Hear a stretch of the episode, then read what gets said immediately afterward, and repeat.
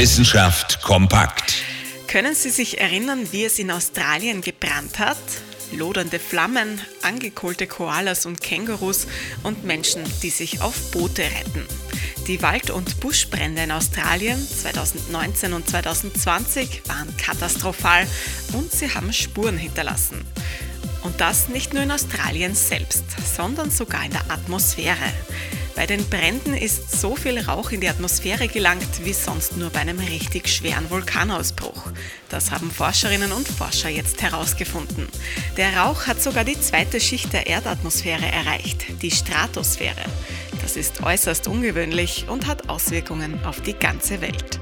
Denn sobald Rauch die Stratosphäre erreicht, verschwindet er nicht mehr so schnell.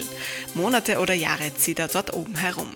Bis zum Juli 2020 ist eine dünne Rauchdecke auf jeden Fall nachweisbar, aber auch heute noch befinden sich ziemlich wahrscheinlich Reste des Rauchs dort. Der Rauch in der Stratosphäre kann eine kühlende Wirkung auf die Erde haben, weil die Sonnenstrahlen reflektiert werden. Er kann sie aber auch aufnehmen und dadurch die Erde noch schneller erwärmen. Wie dieser Prozess funktioniert, wissen wir zwar noch nicht so genau, aber jetzt haben wir ja genügend Gelegenheit, das zu erforschen.